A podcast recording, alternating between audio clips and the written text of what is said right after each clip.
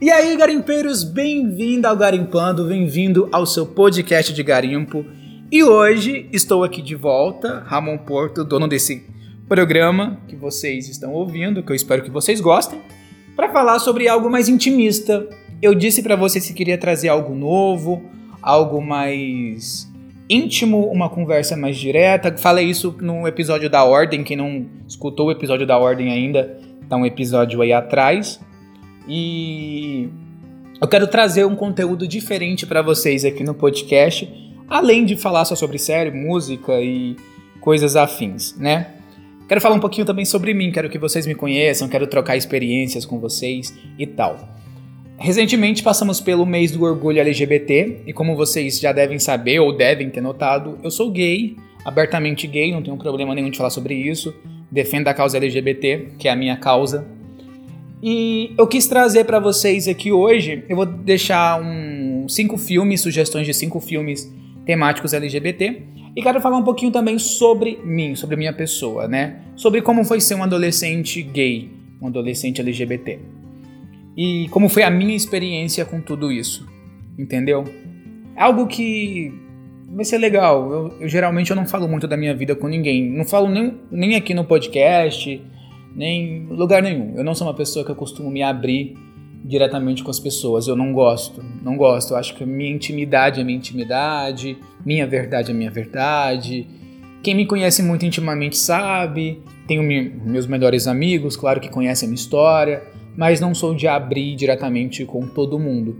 Mas eu acho que esse assunto é legal pra gente conversar, pra gente debater, pra gente ter uma, ver a realidade da outra pessoa, entendeu? Então é isso. E se você chegou aqui no podcast, né? Esse podcast do Garimpando, aqui eu falo sobre meus gostos preferenciais sobre filme, música, série e coisas do tipo que tá na plataforma de streaming, DVD, enfim. Falo do que eu gosto. E eu deixo aberto aqui para opinião de vocês também. Pode deixar o um comentário, se tiver pelo YouTube, se tiver em alguma plataforma que possa deixar comentário. Me siga nas minhas redes sociais, que estão na descrição aqui deste podcast. Vamos ter esse contato mais íntimo, vai ser muito legal. E eu quero muito também ter esse contato com vocês. Adoro sugestões. Tanto que a, esse episódio é uma sugestão. Tava conversando com uma pessoa e me falou: por que você não grava um podcast já que você é da causa LGBT, falando mais sobre isso, sua própria experiência? E aqui estamos, não é mesmo? E aqui estamos fazendo isso. Né? Então, eu vou gravar esse podcast e depois vou dar cinco sugestões de filmes LGBT que eu acho legal e eu espero que vocês também gostem, né? Mas vamos lá. Eu tenho 27 anos, né? Sou Ramon, como vocês já sabem. Eu me assumi com 18 anos. Não foi uma coisa fácil e não foi uma coisa também legal, foi contra a minha vontade, mas também foi libertador. Eu posso dizer assim, foi uma coisa libertador. Eu não vou entrar muito em detalhes, mas até para mim também não quero expor ninguém. Mas foi contra, literalmente foi contra a minha vontade. Eu não estava preparado na época ainda para me assumir. Foi meus pais desco descobriram por boca de outras pessoas, que também não foi interessante. Eu nessa época, nessa época eu me isolei muito porque não que eu sentia vergonha de mim, é porque não tinha nada errado comigo, eu não era um problema mas sim que eu tinha vergonha pelos meus pais. Entendeu? Eu não, ainda não sabia como agir com eles, não sabia como conversar com eles, não sabia, eu não sabia absolutamente nada, né? O que, como reagir naquilo tudo. Aí muita gente pergunta, ah, como que foi? Como foi a reação dos seus pais? Gente, sinceramente, por mais que hoje pareça que tá tudo tranquilo, na época em si, eu sei que não, foi, um, foi um baque, né? Foi um baque, choraram, eles conversaram comigo sobre. Mas tem uma coisa que muito legal que eu nunca vou esquecer, que depois de que eu me assumi, já tinha um tempo já, eu tava deitado no meu quarto, tava por alguma briga boba aqui em casa, acabei chorando no quarto, tava trancado no quarto chorando. Eu sei que meu pai foi no meu quarto conversar comigo e ele sentou na cama. Eu não sei por que, que ele entrou nesse assunto, mas ele acabou entrando nesse assunto. E ele pegou e disse para mim que que me amava, que me amava, que meu irmão também me amava, que minha mãe me amava, exatamente do jeito que eu sou. Eu não lembro qual foi o motivo da briga nesse dia, mas eu sei que ter escutado isso dele foi importante para mim. Por mais que a gente até hoje não toque nesse assunto, mas na época foi importante para mim. Com a minha mãe eu tenho mais uma liberdade de conversar sobre isso. Eu converso mais com ela. É... Por mais que ainda a desconstrução em família sobre isso é uma coisa lenta, é complicada, às vezes tem alguns errinhos que eles cometem, eu tenho que corrigir, mas eu sei que eles não fazem por mal, porque foi foi o modo com que eles foram criados, tem todo uma coisa na cabeça deles, não vivem a mesma realidade que eu vivo, não é complicado, é complicado, mas lembrando que eles não têm nenhum tipo de preconceito comigo, eles são bem tranquilos, eu amo meus pais, por mais que eu seja bem chato com eles, porque eu sou. Gente, eu tenho um mau humor do caramba, vocês não têm ideia. Então, eu sei que é o jeito deles, entendeu? Então eu não julgo, eu não julgo. São meus pais, eu amo eles, eles me amam e me respeitam e me aceitam, e isso para mim é o que importa. Eu, uma coisa que eu aprendi é: eu devo satisfação da minha vida para eles, que foram eles que me fizeram, eles que me criaram, eles que me tornaram a pessoa que eu sou, eles que me empenharam para ter um emprego, para conseguir minha independência. Se tudo que eu sou hoje, é, eu tô onde eu tô e eu sou o que eu sou, eu devo a eles. Entendeu? Então, para mim, não me importa o que as pessoas na rua vão comentar sobre mim, sobre o que sobre o que as pessoas pensam sobre mim, sobre o que elas acham sobre mim, porque o que me importa é o que meu pai e minha mãe acham de mim entendeu? E eu, e eu sim, eu sei que vocês não me conhecem muito fundo, mas eu sou uma pessoa complicada. Eu tenho um mau humor horrível, gente. Eu tenho, eu sou muito mal-humorado. Eu tento mudar isso. Eu tenho um tom de voz que às vezes parece meio grosseiro, por mais que eu não esteja sendo grosseiro. Meu tom de voz é grosseiro. E, tipo, não é porque eu sou, porque eu esteja sendo grosseiro, é porque eu falo desse jeito. Eu já tentei mudar. É complicado, é difícil mas eu confesso para vocês que, que eu luto contra isso. mas sou uma pessoa super paz e amor, tá, gente? Eu sou mega de boa. Eu tenho, não tenho muitos amigos, tenho, mas os poucos amigos que eu tenho eu valorizo pra caramba. Eu amo meus amigos, eu amo minha família. Então, é isso, entendeu? Também vai pensar que eu sou um monstro daqui a pouco, que eu tô fazendo inferno na vida das pessoas. Não, não é isso. Deus me livre. Mas é isso, então agora eu tava falando, é, eu devo isso aos meus pais. Entendeu? Eu, eu sou muito grato a eles por tudo, absolutamente tudo. Eles são minha base, é neles que eu me inspiro. Eu tenho meu próprio emprego, minha própria empresa, eu tenho meu podcast, eu canto, eu escrevo livro, eu sou mil e uma coisas, mas tudo isso eu devo a eles, sabe? Que nunca me fizeram desistir das coisas que eu gosto. E eu faço literalmente aquilo que eu gosto. Eu faço muito o que eu gosto. Se eu tô gravando esse podcast aqui é porque eu gosto, entendeu? Então eu agradeço muito o apoio deles. E dizer, eu quero dizer aqui, deixar bem claro aqui que eu amo muito vocês dois, tá bom? Eu amo muito, muito, muito. Vocês são tudo para mim. Por mais que eu não diga isso com muita frequência, mas eu amo muito vocês. Mas enfim, saindo do momento programa da Eliana e voltando pra, voltando pro podcast. Como foi ser um adolescente gay, principalmente na escola? né? Que a gente temos aí série, filme que retrata isso. Mas como foi ser isso na pele? Como foi para mim sentir isso? Gente, primeiro como eu só fui me assumir com 18 anos, então eu fui um gay incubado. Eu não fui um gay assumido na escola, a não ser no último ano que eu contei para algumas amigas. Mas para mim, gente, foi chegou um ponto que para mim chegou a ser uma tortura ser gay na época da escola. Foi uma tortura. Quando eu era criança, tudo bem, eu não entendia, eu sabia que eu era diferente, mas eu não entendia. No, quando eu entrei para o colegial, aí já comecei a entender, a gente já começa a descobrir a sexualidade. Até então, é, você tem noção, eu terminei, eu terminei o ensino médio e eu só tinha beijado uma, uma única pessoa na minha vida e foi uma mulher. Eu só fui ter, só fui beijar um garoto com, com depois do colégio. Mas no colégio eu tinha beijado uma única garota. E. Cara, era uma pressão horrível. Porque eu sabia que eu era diferente. Eu já começava a entender ali no ensino médio que eu gostava de meninos, que eu não gostava de meninas. eu tentava, eu nunca tentei lutar contra esse sentimento, nunca tentei, gente. Eu sempre fui muito bem resolvido em relação ao que eu era. Mas era difícil porque eu escutei muito piadinha, muita piadinha, eu escutei é, muito murmúrio pela escola, pela escola, pela escola, sussurros. É gente questionando, ah, o Ramon parece gay, o Ramon tem jeito de gay e tudo mais. E para mim ainda era horrível ter que falar que eu não era, quando na verdade eu já tinha ideia do que eu era. Entendeu? Eu já tinha uma noção do que estava dentro de mim. Então era horrível ter que fingir isso e esconder isso por medo, porque eu tinha medo do que as pessoas iam pensar sobre mim. E parece que quanto mais eu tentava esconder, mais eu ficava aprisionado dentro de mim mesmo. De mim mesmo. Ó, eu era um garoto que gostava de coisas da Disney, eu assistia muito desenho do SBT, eu gostava muito de música pop. Gostava, não gosto? Muito de música pop. Eu era muito ligado, eu era muito nerdzinho, geekzinho.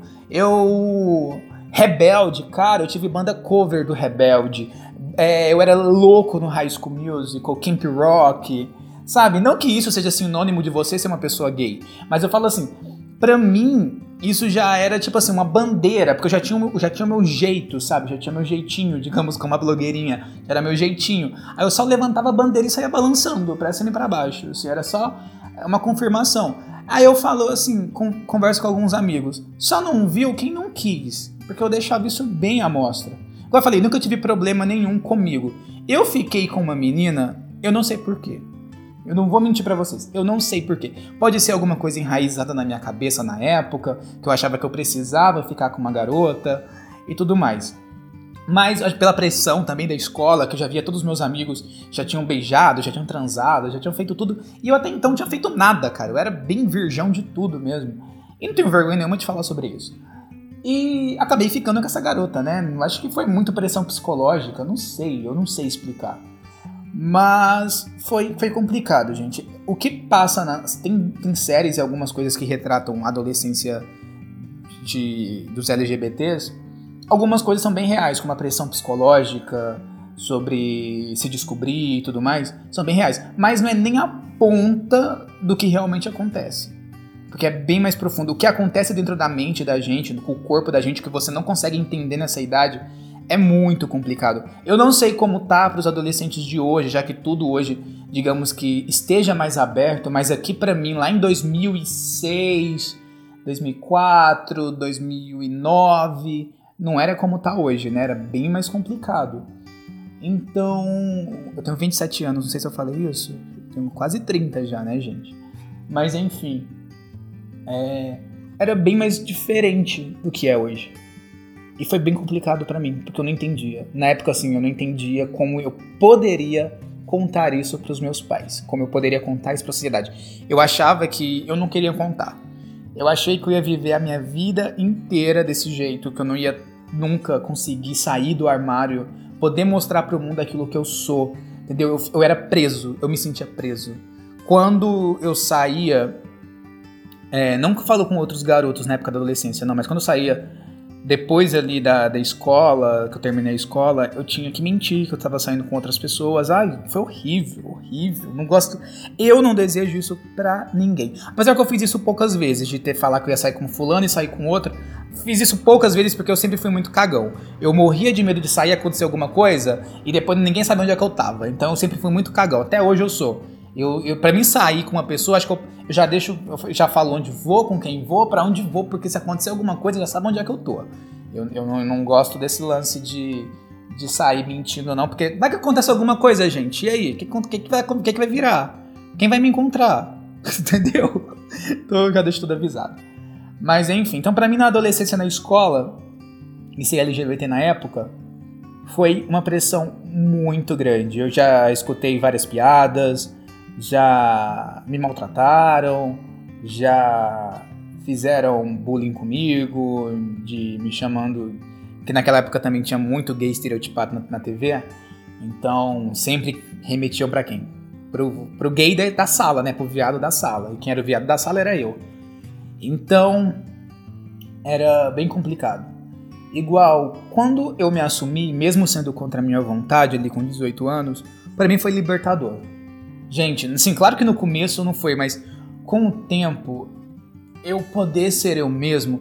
Porque eu acho que também o grande medo dos meus pais nisso tudo era que eu mudasse. Eu acho que eles é, tinham medo de eu mudar, eles tinham medo do novo, tinham medo do que poderia acontecer comigo, do preconceito que tinha lá fora. Eles perceberam que, acho que com o tempo, que eu não mudei. A mesma pessoa que, que se assumiu para eles continuou sendo a mesma pessoa dentro de casa. A mesma pessoa que, eu, que gostava da Disney, que gostava de, da, das músicas pop, que, que era o, o nerdzão de série, era, continuou sendo a mesma pessoa ter saído do armário não me mudou, me amadureceu. Eu sou uma pessoa que eu venho me desconstruindo, eu tenho muitos pontos ainda que eu preciso me desconstruir, mas a gente nunca está desconstruído completo, a gente vai aprendendo, vai vivendo. Eu já passei por vários relacionamentos, principalmente abusivos. Eu já cheguei a ser abusivo, sim, em relacionamento. É...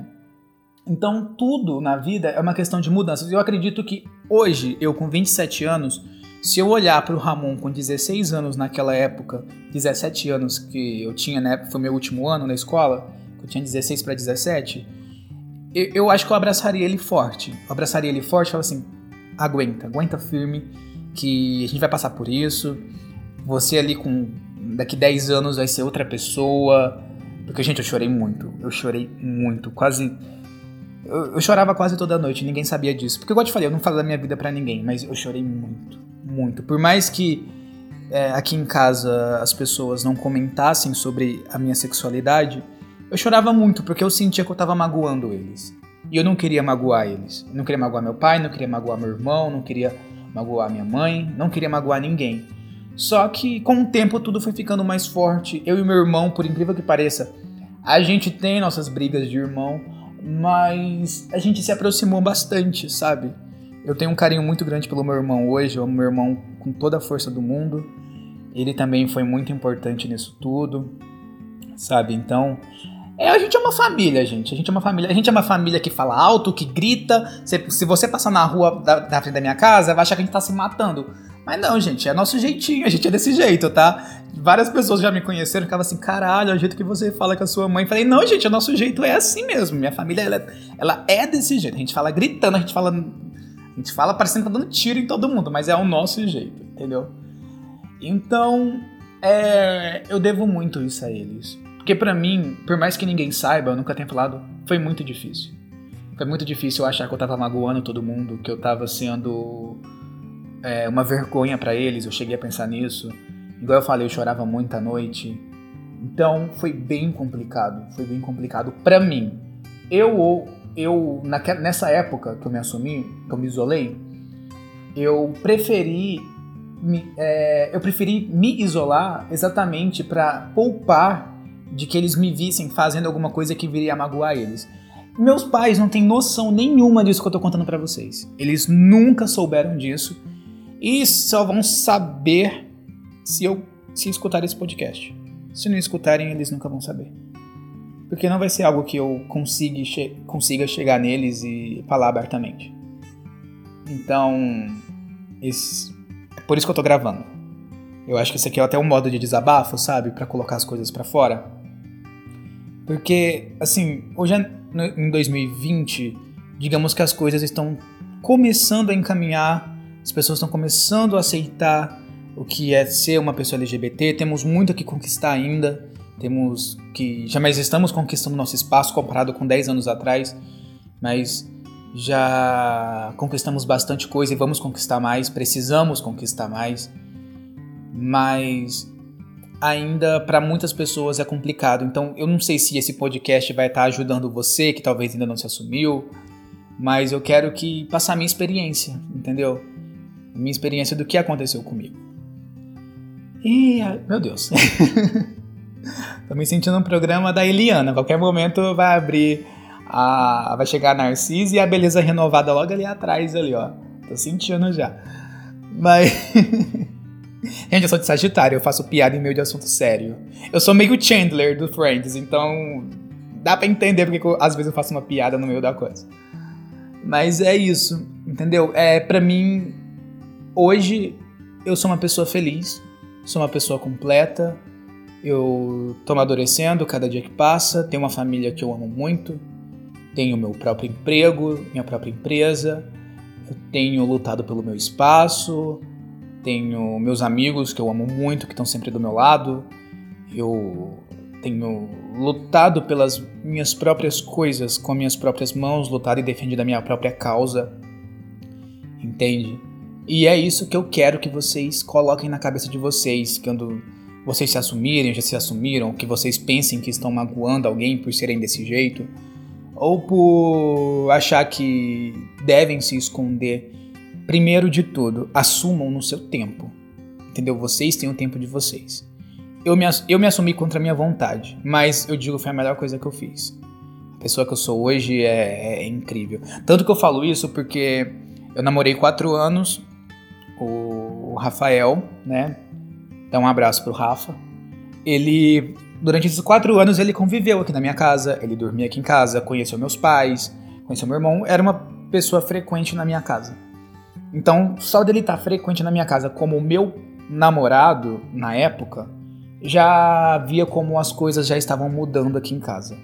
Então, voltando, é, se for para se assumirem, se assumam no seu tempo. E não pensem que vocês são menos que nada. Vocês não são menos, cara. Vocês são incríveis. Não tem problema nenhum com vocês. Vocês são incríveis. Aquilo que vocês são é a coisa mais incrível. Então não fiquem tristes ou se culpando por isso, porque eu me culpei por ser desse jeito na época. E não tem problema, não tenho problema nenhum, não existe problema nisso, entendeu? Então eu quero que vocês se coloquem na cabeça de vocês, não tem problema. Sobre o pai, os pais de vocês, gente, eu não sei como vai ser a reação de cada um deles, porque cada caso é um caso, cada família é uma família. Mas dê tempo ao tempo. Possa demorar, pode ser que eles aceitem de cara, pode ser. Eu não sei dar essa resposta para vocês mas com o tempo tudo vai se encaixando aos poucos e as coisas vão, vão encaminhando. Por exemplo, gente, tem 10 anos que eu me assumi. E tem coisas que até hoje eu não consigo falar com os meus pais. Agora que eu tô tendo uma liberdade para falar isso com a minha mãe, porque a minha mãe, ela. Agora que ela tá na, na internet, ela dá muito de cara com coisas LGBT e tal. Mas agora que eu tô tendo essa liberdade para falar isso com a minha mãe, com o meu irmão, o meu irmão, ele até conta pros amigos deles. Sem, mas, tipo, sem ser na zoeira, que eu sou gay e tal, mas sem ser na zoeira, entendeu? Sem ser naquele sentido de ofensa, entendeu? Então, tipo assim, tudo leva tempo. Tempo. Eu falo que levou 10 anos, mas igual eu te falei, eu só com um garoto namorei 4 anos que vivia dentro da minha casa. E todo mundo sabia que ele era meu namorado.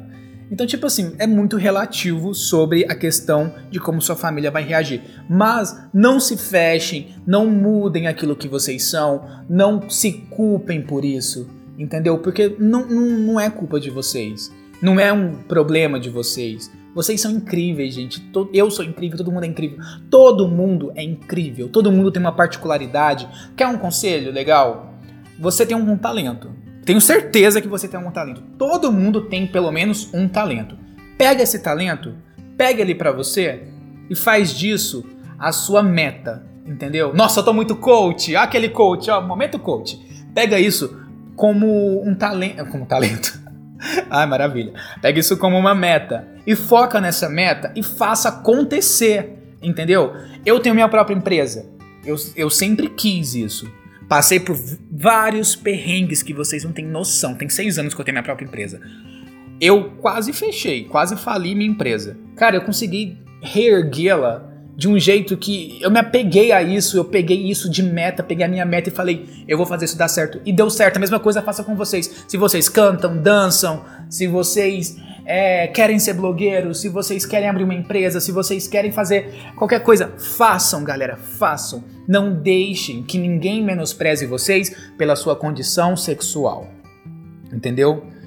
Não deixem que ninguém menospreze vocês.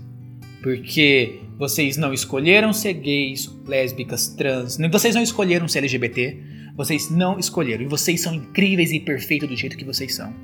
Entendeu? É isso que eu tô tentando dizer, que eu tô tentando abrir para vocês. Eu não fiz roteiro nenhum disso aqui, eu tô falando de coração aberto, posso ter embananado, falado alguma coisa aqui errada. Se eu falei, me desculpem. Eu tô só falando literalmente de coração aberto sobre a minha experiência. Entendeu? E mais uma vez, pai, mãe e meu irmão, eu amo demais vocês. Eu amo muito minha família. Muito, muito, muito. E é isso. Entendeu? Cara, eu fico um pouco emocionado de falar e meio sem jeito, porque eu, eu não. É complicado para mim. eu não consigo me abrir muito. Então, tá fazendo isso aqui para vocês já é um passo à frente, mas é, é mais um degrau na minha meta que eu estou ultrapassando. Entendeu? Mas agora, vamos ao garimpando de volta, já no meu momento aqui de me abrir para vocês, né? E vou dar cinco sugestões legais de filmes LGBT para vocês assistirem. Acredito que grande parte deles devem estar na Netflix. Não, se não tiver, deve estar em alguma outra plataforma. Deve ter em DVD, tem na internet, enfim. Mas são filmes que valem a pena. Ó, o primeiro filme, eu não vou dar. Eu não vou dar, como é que fala? Eu não vou dar resumo de filme, não, gente. Eu vou falar o nome e vocês procuram. São, são filmes que eu que eu gosto, entendeu? Então eu acho que vocês vão gostar. O primeiro é. Foi um dos primeiros filmes que eu vi na Netflix. Foi Handsome Devil. Não sei se esse filme tem tradução literal pro Brasil, mas eu sei que na Netflix estava esse nome. Handsome Devil. Não sei também se pronuncia assim. Diabo bonito, bonito diabo, sei lá, demônio diabo. Eu não sei como é que fala isso em português. Mas eu sei que Handsome Devil é um filme maravilhoso, eu amei. Eu acho que ele é inglês, não tenho muita certeza de onde que esse filme é. Ele é de 2016, ele é muito bom. Outro filme também que eu vi por indicação de uma amiga minha é Naomi e Eli e A Lista dos Não Beijados, alguma coisa assim. Mas Naomi e Eli.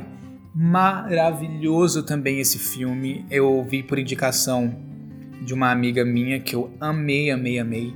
Não posso deixar de indicar com Amor Simon né? Porque eu sei que é um filme é, adolescente que eu tenho certeza que muita gente gosta, muita gente se identifica e é um filme bem legal também pra, pra gente LGBT, né? Pra ir crescendo. Outro filme também que eu quero falar, Hoje Eu Não Quero Voltar Sozinho, de 2014. Já foram quatro, quantos filmes, gente? Falei quatro? Falei quatro, né? Quatro filmes. Foi quatro? Não sei quantos filmes eu falei, mas eu espero que tenha sido quatro. Mas, mas então hoje eu não quero voltar sozinho.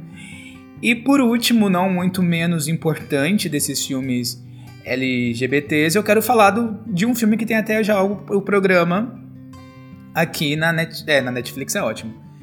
Aqui no, no, no Garimpando, que é Você Nem Imagina, né? Que foi um dos últimos filmes que eu vi da Netflix na temática LGBT. Então, esse também tem até um programa especial aqui falando só sobre ele. Se você quiser ouvir, vai aqui na nossa lista de programas e escuta, você nem imagina. E eu tenho certeza que vocês vão adorar também, porque eu amei esse filme, né? Então essa é só minha lista de cinco filmes para você assistir. Nossa, esse podcast eu acho que é um dos maiores que eu já gravei até agora no programa. E eu espero que vocês tenham gostado, que vocês tenham me conhecido um pouquinho mais. Também quero conhecer a história de vocês. Quem quiser deixar aí o comentário, algum relato, alguma coisa, vou amar conhecer.